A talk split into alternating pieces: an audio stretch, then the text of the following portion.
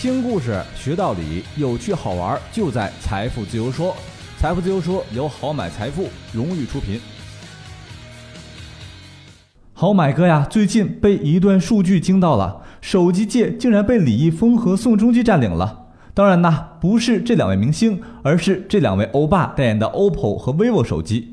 根据市场研究机构的数据显示啊，中国再次蝉联世界最大智能手机的市场宝座。而此前世界手机排行榜冠军华为被 OPPO 和 vivo 全面超越，其中排名第一的 OPPO 市场占有率达到创纪录的百分之十六点六，排名第二的 vivo 市场占有率达到百分之十六点二。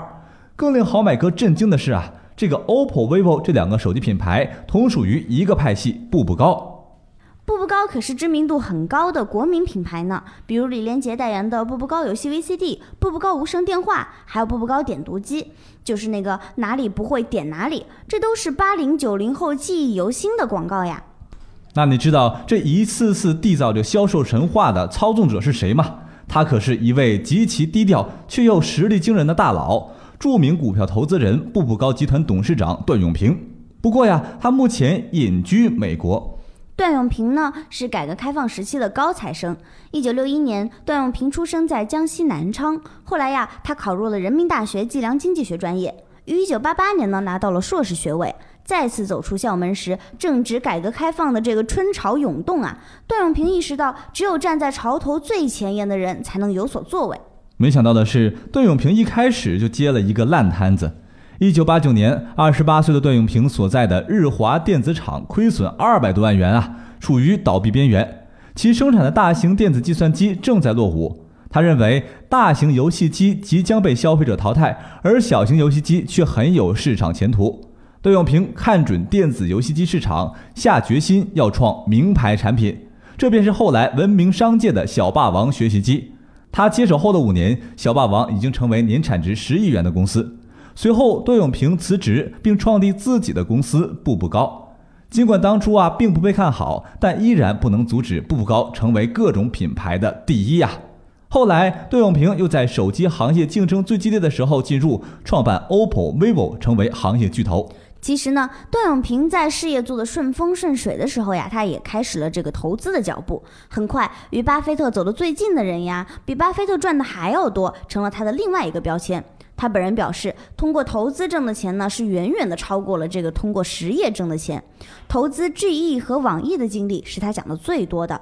GE 股价从零八年开始一路下跌，在此期间呀，股神巴菲特收购了 GE 的优先股。不过呢，到了零九年，股价依然没有止跌，当时的股价甚至还不够买两个 GE 自有品牌的灯泡呢。国内的一些论坛上呀，已经有了看巴菲特上吊的这种帖子了。段永平呢，正是在此时开始强力出手的。惊人的是，同年 GE 的股价逐步回升至十四美元多，半年的时间上升超过百分之百。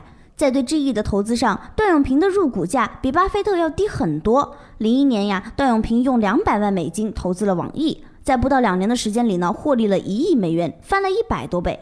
零七年，段永平成为第八位著名的巴菲特午餐的参加者，与股神巴菲特共进午餐。其实啊。很多投资者也很想知道他的投资秘诀。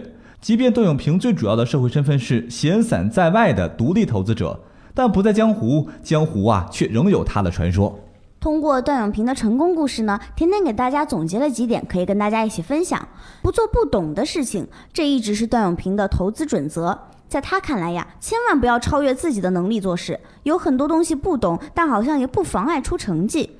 很多的失败经验呢，就是因为只看到了公司的表面，而没有真正了解就投了，然后呢就失败了。